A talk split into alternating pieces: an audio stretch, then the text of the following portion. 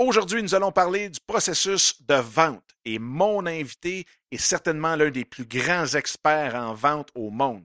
Il s'agit d'un auteur best-seller du New York Times qui apparaît régulièrement sur Fox News, Fox Business, NBC, MSNBC et avec son équipe de plus de 50 formateurs en vente, il travaille des sociétés du Fortune 500 telles que Google, Morgan Stanley, Aflac, Auto Trader, etc.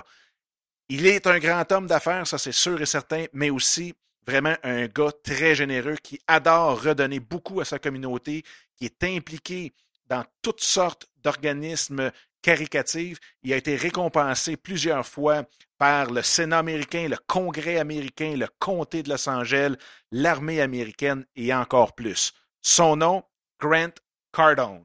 Mais, avant tout, comme à l'habitude, je veux vous souhaiter la bienvenue à ce 45e épisode de En affaires avec passion.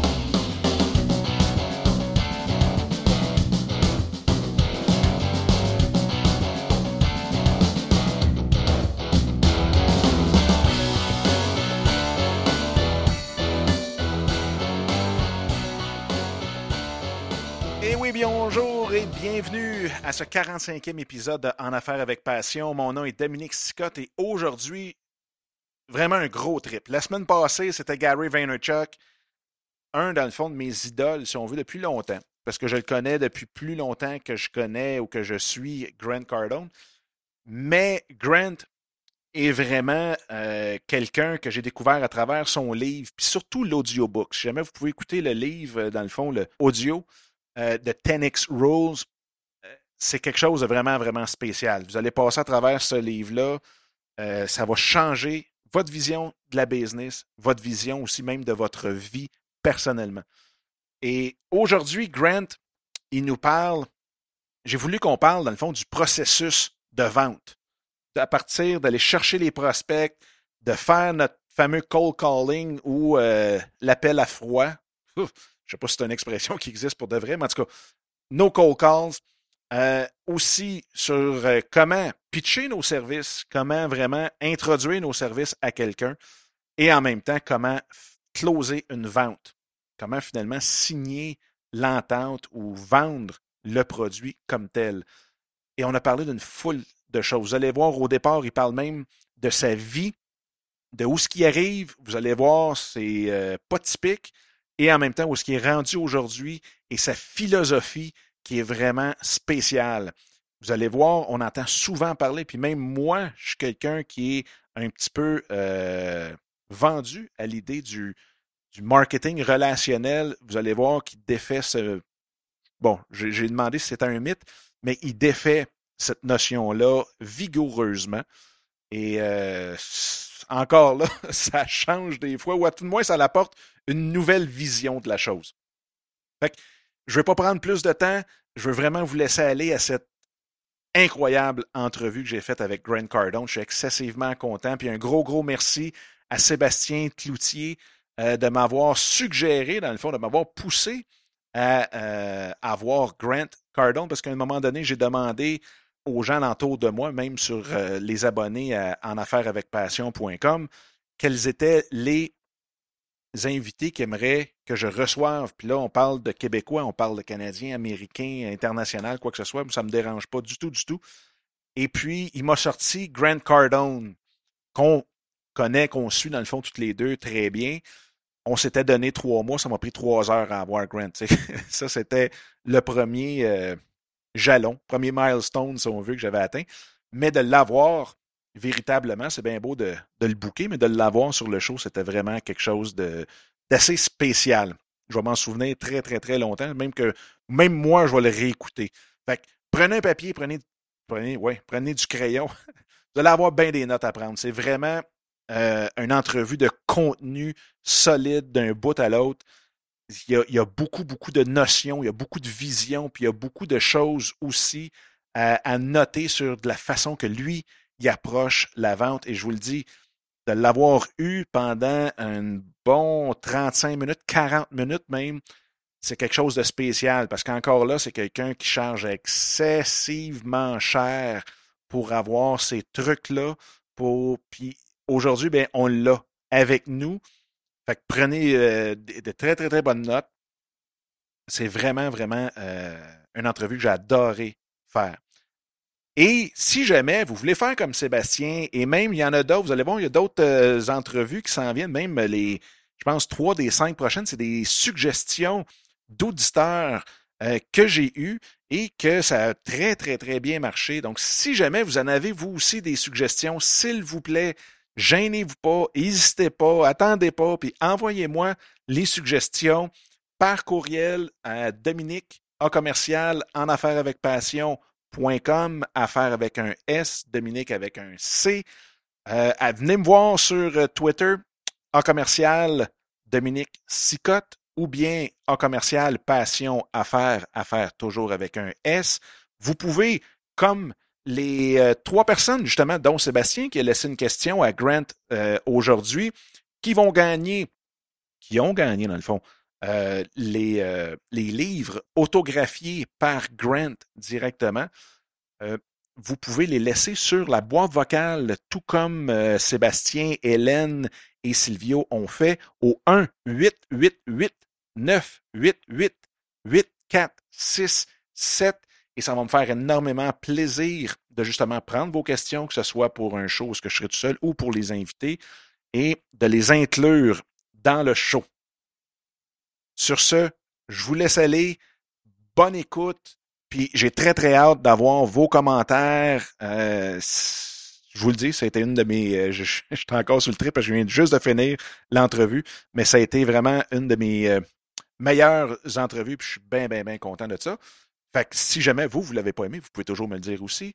Et j'attends vos commentaires avec impatience. All right? Fait que bonne journée et on se reparle très bientôt. Bye bye. Grant, welcome to the show and thank you very, very much for taking the time to be with us here today. Thank you for having me. I appreciate it. And I know this will be, uh, with your help, it'll be uh, rewarding for your listeners. I'm sure. Uh, Grant, just before we start, you know, can you tell everybody where you're from and how you got involved in the business and sales world because it's not everybody that read your books or watch your videos or listen to your radio show like I do. and and honestly, you probably have one of the most inspiring business and personal story out there.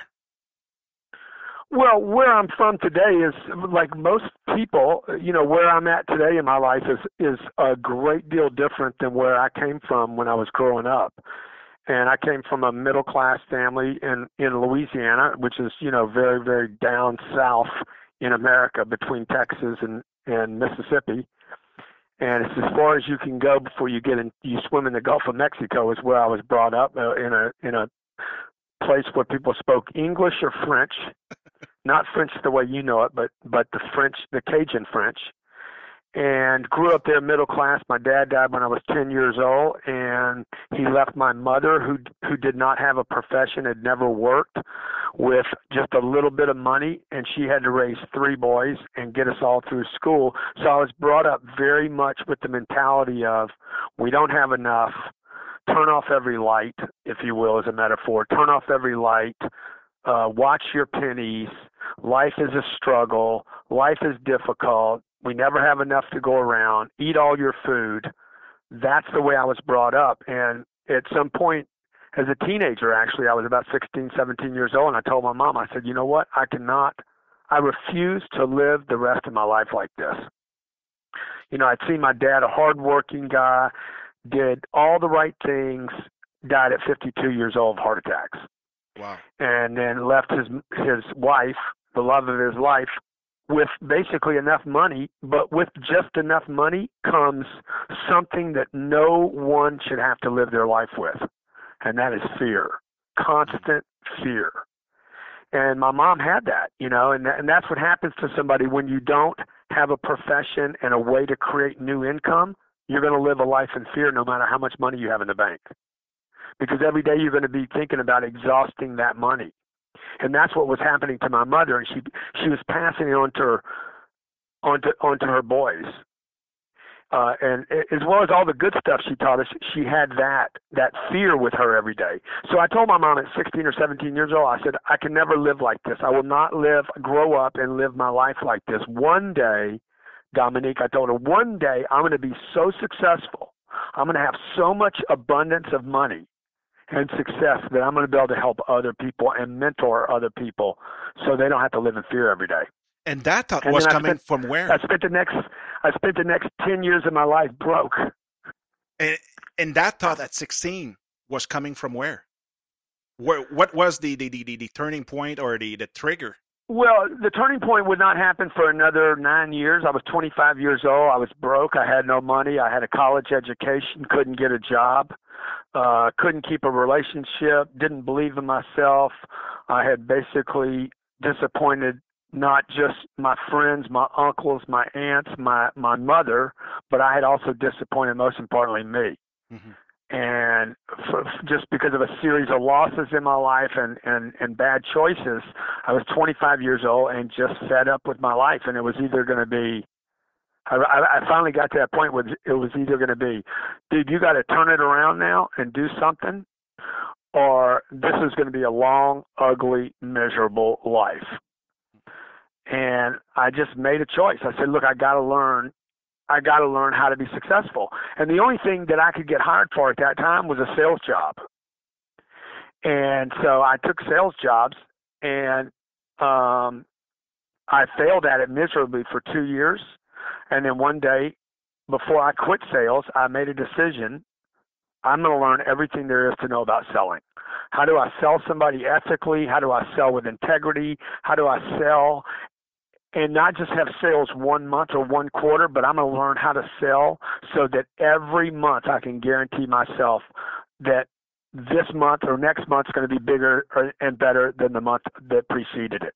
And so I spent the next two years studying studying sales and sales books and sales material, and more importantly, studying sales cycles with customers. I actually recorded every engagement I had with customers on on a recording uh, on the old tape recordings and I would go back and study them at night. Was there like a special book or a special person that you read or saw or heard or heard or that really no, no, tick you? You know, or? I read everything I could get my hands on at that time, you know, but really it was some people that were asking me questions in my life. Okay. Like like there was a man, there was a customer. I don't even know who the customer was. He looked at me, he says, Son, what are you doing with your life? Wow. And I was at that time, I think I was 24 years old. I was trying to sell him. I think I was selling cars at the time. I I know I was selling car, automobiles at the time, and but I was halfway in. I was like, he could tell that I was just. He could tell I was an intelligent guy with a lot of potential, but I wasn't bringing it. You know, and you meet these people every day that are that are going through the same struggle. And this man just simply asked me a question, son, what are you doing with your life? and it was almost angelic. It's like, and he just walked out. There was another guy that came up to me and said, because I was complaining about how much money I made. I said, man, I I make minimum wage, and he looked at me and says, you're not going to actually have any money until you quit selling your time. Wow. When you quit worrying about an hour and start thinking about a career, you have a chance. And that was the last time I ever worked by the hour. I've never, ever since that time, 29 years later, ever thought about how much I was paid for an hour of work. Since then, you wrote four best selling books and you've built the Grant Cardone enterprise. Well, we, over the last 29, I mean, it hadn't been all, you know, nice, nice sailing. I, the, the, the four books that I wrote were since 2009. It's all been in this new economy. That, since the Lehman collapse, I wrote those four books. Uh, before that, I started a training business where I wanted to, had an idea that I could change the way people sell and the way people think about sales and to stabilize people's production. There's a reason why people go up and down in sales. There's also a reason why so many people get in sales and quit. And there's also another reason why people don't think they're made for sales. And I basically codified that and spent the last 25 years showing, teaching anybody from any profession how they could be successful in sales. And since 2009, I've written the four books, a couple of New York Times bestsellers. I mean, I've done work for the U.S. Army in recruiting, Google, Morgan Stanley. All the automobile manufacturers have, have adopted my ideas about selling because the reality is selling has changed over the last 25 years. Technology's changed, customers have changed, the economy's changed. Selling needs to change. You, you, know, the old, like, there's an old idea that the longer you spend with someone, the better chance you have of selling them. That is completely untrue today. It was un, it, that was true for probably 50 or 75 years. That is not true today. People do not want to spend more time with you today. They want to spend less time. Most people, not all people, but most people do not find value in spending more time with a sales professional, no matter how good you are. Because because they're running out of time all the time. They're, they need to spend time in their own business with their own family, and your customer has less time today, or at least they have a per- perception of less time. So that that's one of the things we do. There's an old there's an old idea that you don't want to give people information, but information is where we're at today. So that's what we've done with our sales process. We basically turn them on their head, or we invert the sales process to make them more contemporary, more transparent, and easier for to to both implement for the salesperson and and to buy in by the customer. Wow, that's very interesting. So the whole thing about relationship marketing and everything is it a myth or is it it's... you know uh, look all that sounds good because you know see we live in a world dominic that, that everybody wants everything that sounds good that that's why our politicians are so disappointing uh, both, both to Canadians and Americans. Where everybody's disappointed with politicians. You know why? Because they tell you the nice things everybody wants to hear, like relationship selling. It sounds so warm and fuzzy. Okay? But if I have six guys walk in my office today and try to sell me a CRM, uh, a customer, um, you know, yeah, retention, just CRM, yeah. or some kind of accounting program, or insurance, dude, I'm not looking to have a relationship with those people. You know, I got so many, I got only so much time today. You know, you're, the buyers that have money don't have time. And you got to wonder about anybody that that has that much time to sit there and have a relationship and get all invested in you and your family and where you're from and what you did last night and where you ate. If you do any of that stuff with me, you're going to lose me. And you're going to lose a large majority of your buyers that are like, dude, I'm here to buy a suit or insurance or a CRM. I am not here to get to know you. But a lot of people buy those old well, you called it a myth. These ideas of a relationship selling, they buy it because it's like, oh yeah, that's that's what I need. I need to have a relationship. The truth is, what you need is a pipeline so full, a pipeline that is so full with activity and people and names and customers that you don't have to be a great salesperson. You're managing activity. See, this is what most of the sales gurus don't want to tell anybody because they, they, they, they, they, you know, we need to convince you that you have to have this special gift. You don't have to have a special gift. You know, you need to b- believe in your product. You need to believe in yourself completely, and you need to fill your pipeline up to where it's so full that you're gonna that, that it's gonna spew success on you sooner or later.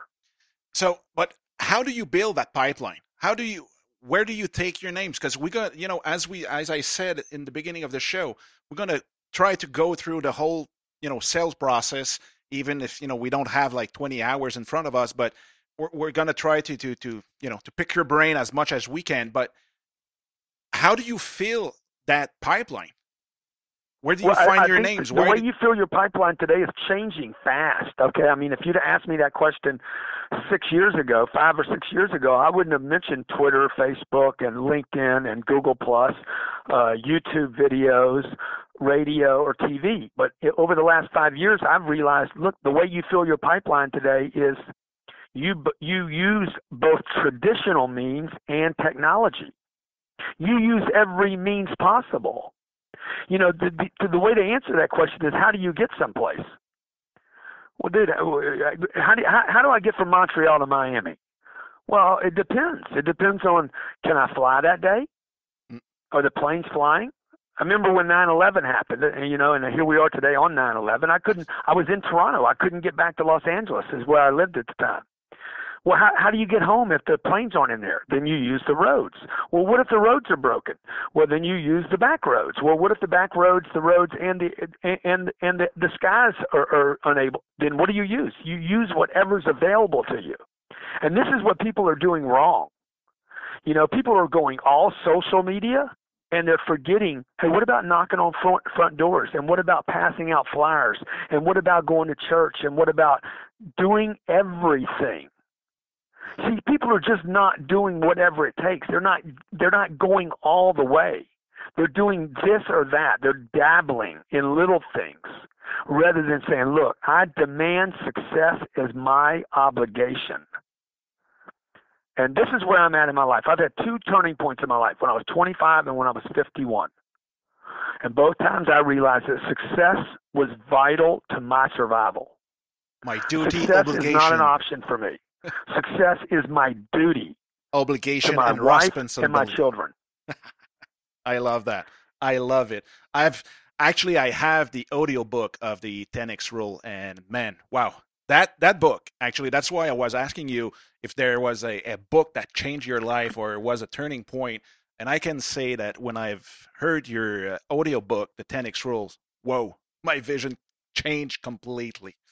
Yeah, look, that book, the 10X Rule, will literally wake up a dead person, okay? The, anybody that's ever suffered from being lazy, procrastination, if you've ever if you've ever uh, suffered from the idea that you were dissatisfied with your life or your job because you knew your potential was greater than what you were delivering. Oh, by the way, this is a cause of depression in in both our countries.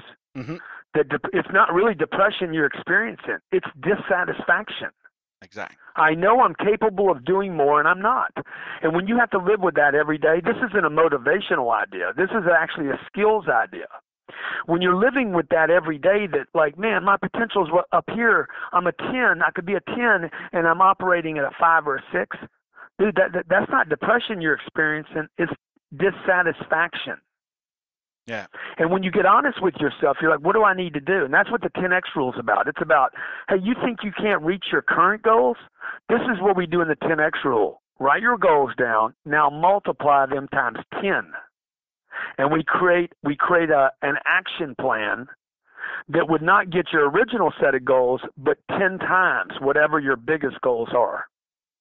Absolutely. And the beauty of that book, I think, is it's not only for business. You can apply that 10x rule anywhere in your life. I mean, it, it's. I used to, I used the 10x rule to get my wife. I used the 10x rule to get my TV show. I used the 10x rule to get a radio show. That that, that was nothing to do with, uh, you know, I used the 10x rule on my kids. Exactly. Exactly. Or how I work out. You know, if I want to get in shape and lose weight, I don't go on a diet. I know exactly what I have to do to get my body in shape. It is never, it is never, based on the 10X rule, there's four levels of action no action, retreat, average levels of action, or 10X. Anybody that wants to lose weight or get in great shape, if you just use 10, the 10X rule, you'll get in the best shape of your life without ever being on a diet. I love it. And and, and Grant, talking about the 10x rule, uh, I have some listeners that actually asked some questions. So they've sent me their question by uh, by email with the audio clip, and uh, basically I have I've picked three questions from them, and they will win your the 10x rule signed by you. So uh, thank you very very much for that.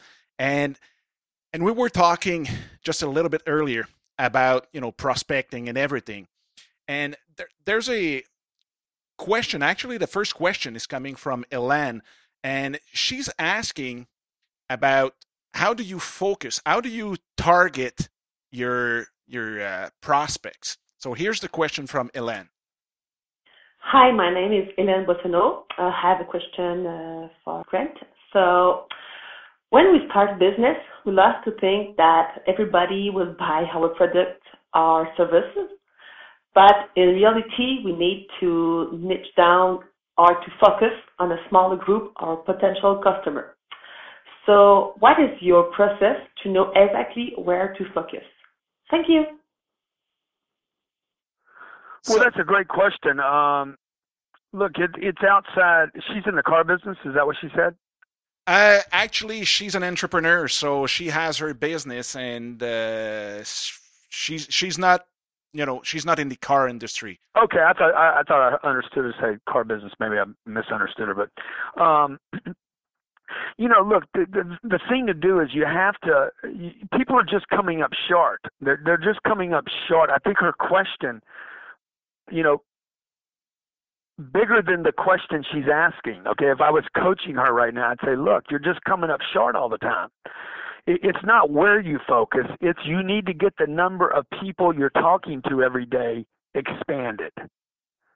This kind of goes back to, you know, I'm just not a warm and fuzzy person. I'm just going to tell people the truth. You have to get your pipeline fuller. You know, every day I would be, where are the people? where are they? Are they calling in? Are they coming in? Are they outside my office? Are they outside my home? Where are they? I want to get in front of everyone. You know, uh, like everyone you meet, you need to tell them what you do. My name's Grant Cardone. I write books for a living. I save people's lives. I help people in business.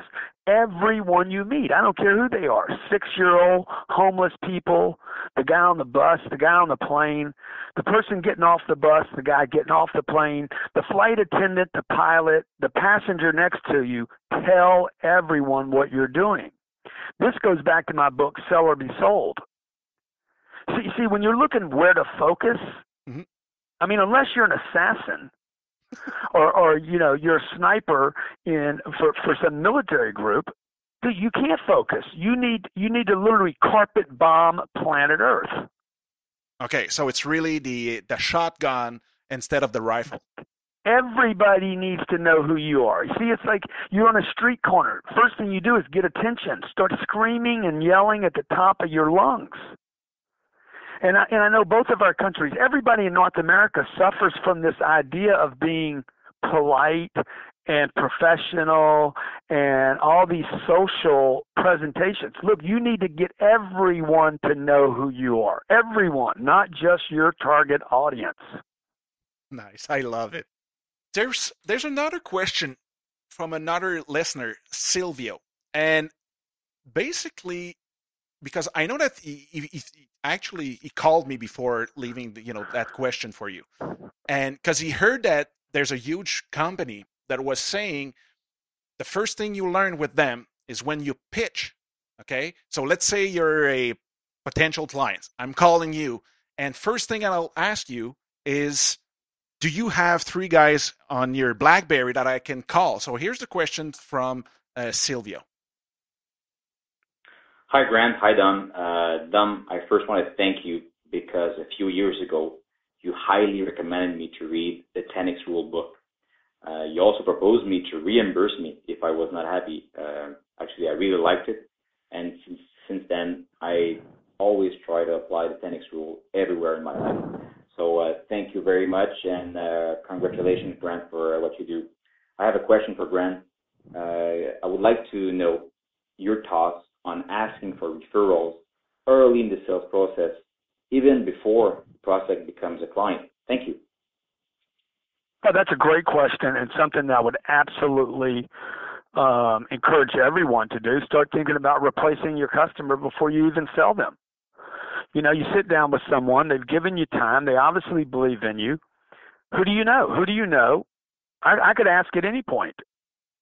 Okay. You know, I mean, once I've once I have some kind of thing going with this individual, it's like at, any moment where there's dead time, who do you know that would be interested in my products or services? Who do you like? I called uh, last Friday. I called. We made a list of people here in my sales office. Hey, make a list of clients that we love and start get on the phone and just say, ask them this question. I need a favor. Who do you know that would buy my product today? I would ask anybody that question. I'm on the elevator with the guy the other day, a banker. Introduce myself, give him my card, tell him what I do. He's like, "Oh, well, that sounds really interesting. Great. Who do you know that would be interested in what I do?" See, it goes back to that first question. I'm not a shotgun. I mean, I I am more of a shotgun, more of a carpet bomb. I'm more of like, look, I got to get the whole world to know what I'm doing.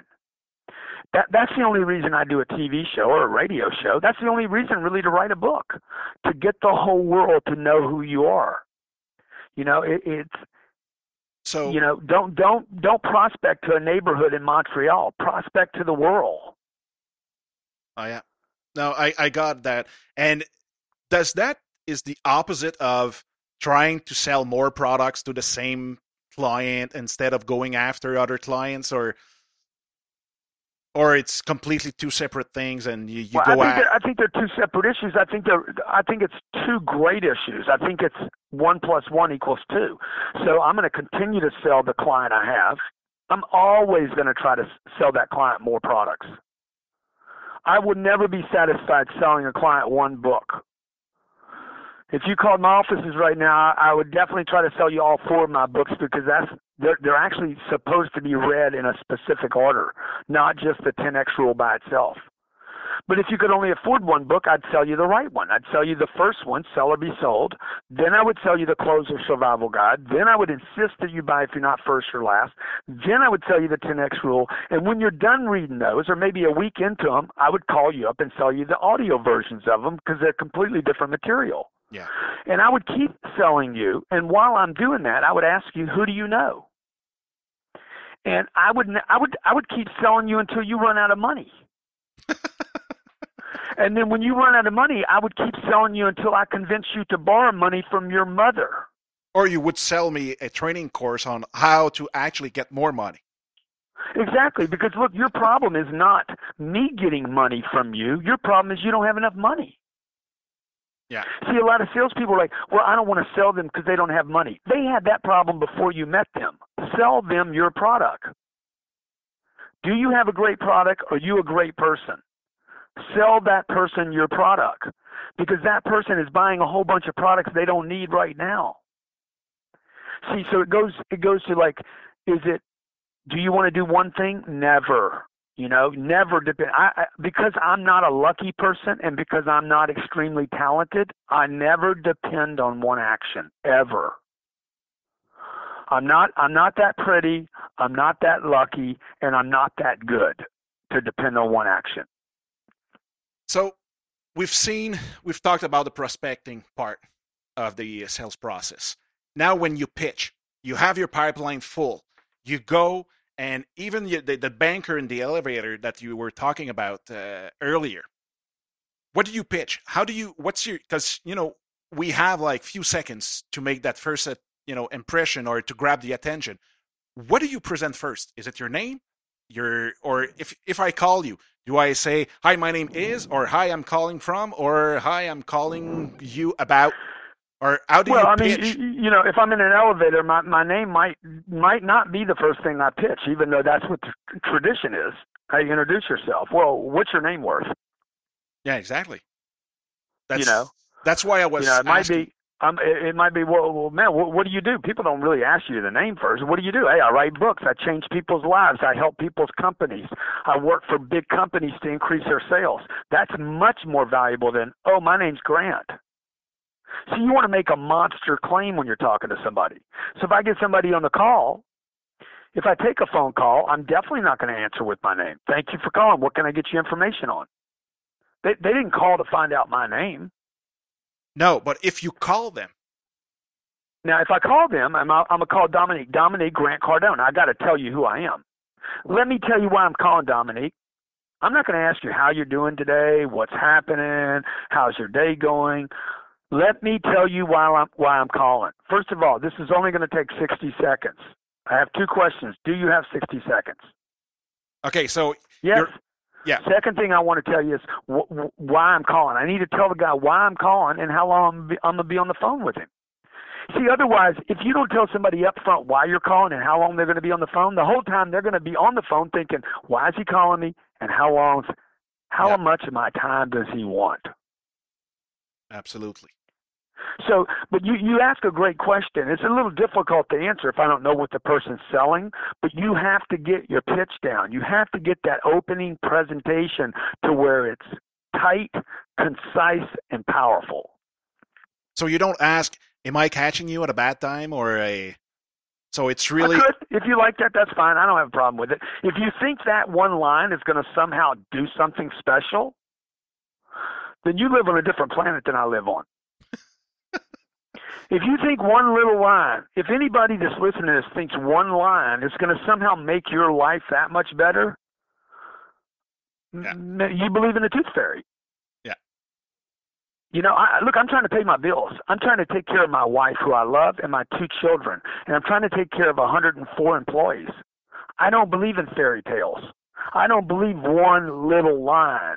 Now, give me a hundred lines Give me a hundred lines to learn, memorize, string together, to give me confidence and certainty, and, and to like show somebody that I'm completely different than everybody else I'll ever talk to. Give me a hundred lines to learn. Good. Give me one line. Anybody can learn one line. Absolutely. And and today, are you still like a cold calling uh, freak, or you even probably use what I've what we can call cold emailing, or do you go or do you ask your team to go on LinkedIn and send emails, or they just have they just have to dig for phone numbers, and you don't want one email to go out, you want some calls. No, we do it all. I mean, look, I, we never send an email out without a phone call. That's a policy in my office. Okay. I never ever send an email out without a phone call. Hey, I sent you an email today. When can you? When can we talk about it? So which one? If, he, if, if, he, if he's not answering the phone, hey John Grant Cardone here. I wanted to let you know I sent you an email today. I'd love to discuss uh, discuss with you what it's about. I never ever depend on one action ever. Okay, and the follow ups are done by phone. Phone, email. You know, okay, look, so I don't trust email. I want to talk to people. Yeah. I'd rather go by your office and get in your face. So, so I mean, but but I'm going to do whatever. It's like, what road am I going to use? I'm going to use every possible means to get home. So it, it yeah, it comes back to that, you and know, the fact- you got it's back to this. Do you want to get home? Do you want to take care of your family? Do you want to take care of your kids? Do you want to fulfill your potential? Then you know what? I'll do anything. I'm doing a TV show right now. The name of the TV show is Whatever It Takes. What will I do? You know, 90% of the population says they'll do whatever it takes, and then they won't.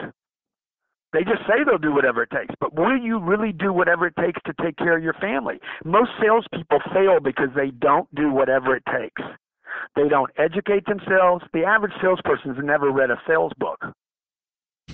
They don't educate themselves. They don't train themselves. They don't rehearse. They don't prepare. I'm a good salesperson because I understand sales. I tech, I understand the tech the technique of selling. And and if you don't understand the techniques, the machinery of it, how to go from one step to the next one, from greeting to qualifying to prospecting to follow up to closing to negotiating, those are all different topics. And you have to become an expert in all those topics. From the greeting to the qualifying to the demonstration of your product to the follow up to the closing, the negotiating, to keeping a door open if it gets slammed on you, to filling your pipeline. You have to become great at all of them. And when you do, it's like my father told me before he died learn, become an expert at selling, and you can go anywhere in the world and you'll never be without work or money. Yeah. Now the closing, because I've I've seen you know videos of you closing on the phone. I don't remember the title of that video, but you just took the phone, and you closed the deal right away. I don't know if it was, you know, but I mean that was amazing. What's the trigger? When do when do you stop? Or what's is there a point in the conversation in the the, the we won't talk about relation here, but where you say, okay, he's sold, let's do it right now. Or because you know, I think one of the the problem is you have a lot of people who are oversell or who are overselling their service or their product, and then at the end they just lose the the, the, the sale. Look, I, you know, once I've presented my product, I'm going to ask the buyer if they've seen enough, if they have enough information to make a decision.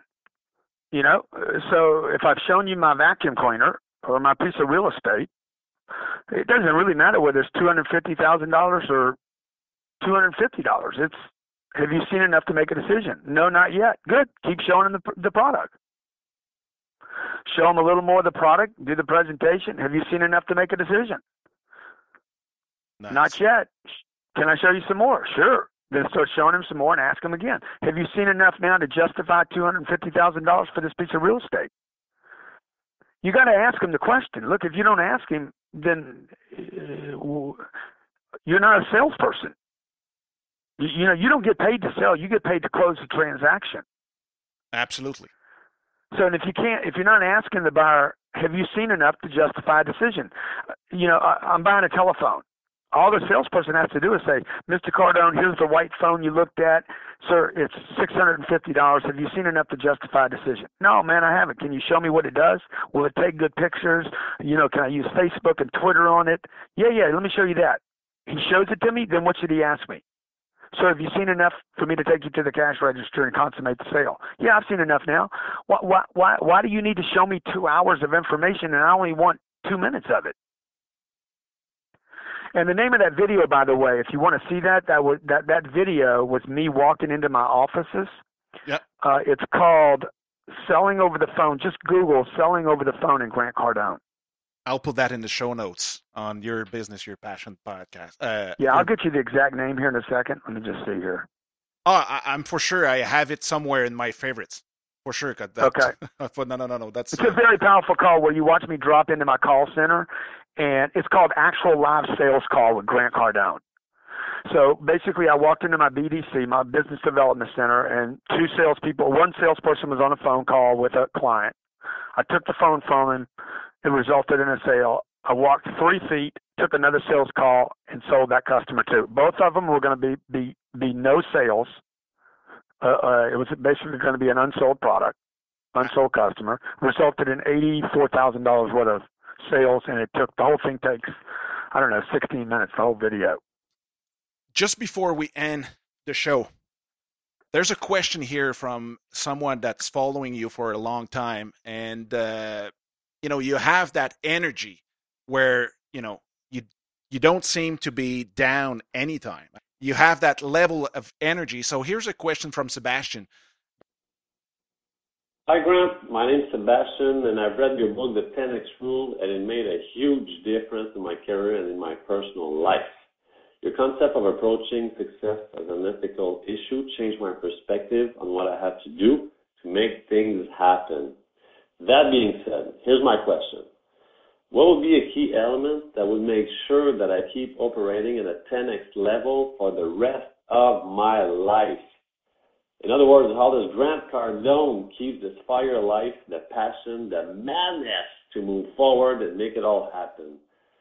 And this being said, thank you very much, uh, much Grant, for being on the show, and I'm looking forward to hearing your answer. Thank you. Well, that's a that's a big question right there. Uh, man, I don't even know. I don't know what keeps me going, man. I think tomorrow keeps me going. The next thing, the next activity, the next game, the next.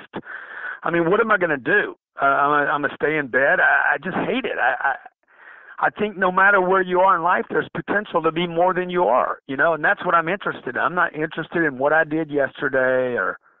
So, like, I'm not the guy you're ever going to hear talk about the success I had last year. Okay, so it's really how good the company did last month.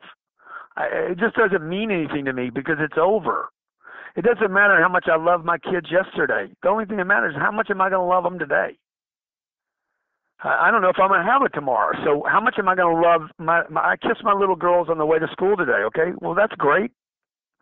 But but what about when they come home today? I mean, I, I'm looking forward to the next kisses and hugs, not not the last ones. And I think too many people get get get lost in celebrating something that happened. Yeah. It's the past. It's over. And and the past can be a you can you can get stuck in a bad past. I know a lot of people stuck in a good past.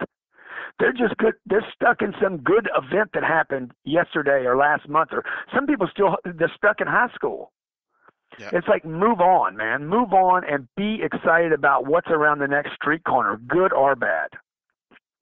So you you apply your sentence where success is your duty, obligation, responsibility on a daily basis. Yeah, this is this isn't for me. And look, I know a lot of motivational speakers and uh, out there and guys that write books. This is not a staged event for me. This is not I'm on the platform for 40 minutes talking to people about success. I'm doing this is me doing this myself in my life. I'm trying to figure my future out. I don't think I have it all together. I, I think I'm fighting, struggling, pushing, and shoving just to make sure I have a great life for me, my family, my employees, and that, that I have some sense that I fulfilled my purpose in life. And anybody can have that. Any this is not some God this isn't God's gift. It's my decision. Yeah. It's just a decision you have to make. No, you're right. And Grant, just to uh, to wrap it up, you said that your first book that you know everybody should buy first it's sell or be sold. Can you That's tell right. us a little bit more about what's in that book? Sell or Be Sold is a book that that a hundred years from now, people will be talking about this book being the most definitive, most important book written on selling. I am confident that will happen, because this book is why so many people don't think they know they can be salespeople, and this is why so many people don't have what they want in life because they can't stay sold on the things they want.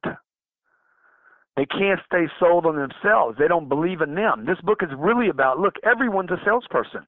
Steve Jobs was an unbelievable salesperson. Nobody he didn't he didn't have salesmen on his card, but he was a great salesperson because he convinced people to buy products they didn't need. And they were great products. He changed the world. Abraham Lincoln was a salesperson. He he he changed the world. And you know, there's a lot of Canadians that change the world. Man, one one of my one of my favorite Canadians is George St. Pierre. That guy is completely sold on George St. Pierre. Not just the fighter, you know, No. but also the brand and his future and what he stands for and how he holds himself. So that book is really about you are a salesperson. Your life depends on selling no matter what your position in life is. And everything you want in life requires you to to move into this idea of, hey, how do I convince other people to get what I want? It's called sell or be sold. And again, it's not only for business; it's really business and your life. The the book the book Dominique was actually written for artists. Uh, Okay. I don't think I've ever said this publicly, but the book was originally written for artists because my wife's an actress, and I saw how many of her Hollywood friends were suffering. Yeah. And I wrote it for them uh, because I'm like, look, you're either getting the audition or you're not, and that's how we came up with Sell or Be Sold. wow. So we have a scoop now. Grant, it, it has been a, a blast. Thank you very, very My friend, much. I, I wish you the best. I hope your listeners got a lot out of this, and I really appreciate you taking the time to cover this topic. So yeah, but thank you very, very, very much. It's I, I'm sure everybody will actually, you know, have a lot of notes from that show, and uh, you know, God bless, man. Thank you very, very much, Grant. Thank you, man. Thank you. So that's it. I hope you loved that show. And uh, if you have any comments, any uh, suggestions, any questions, anything, you can always reach me at Dominique at yourbusinessyourpassion.com. You can also reach me on Twitter at Dominique Sicotte, or you can also leave me a voicemail message on my voicemail 1 988 8467. So I hope you loved the, the show, and uh, we'll talk to you soon. Ciao.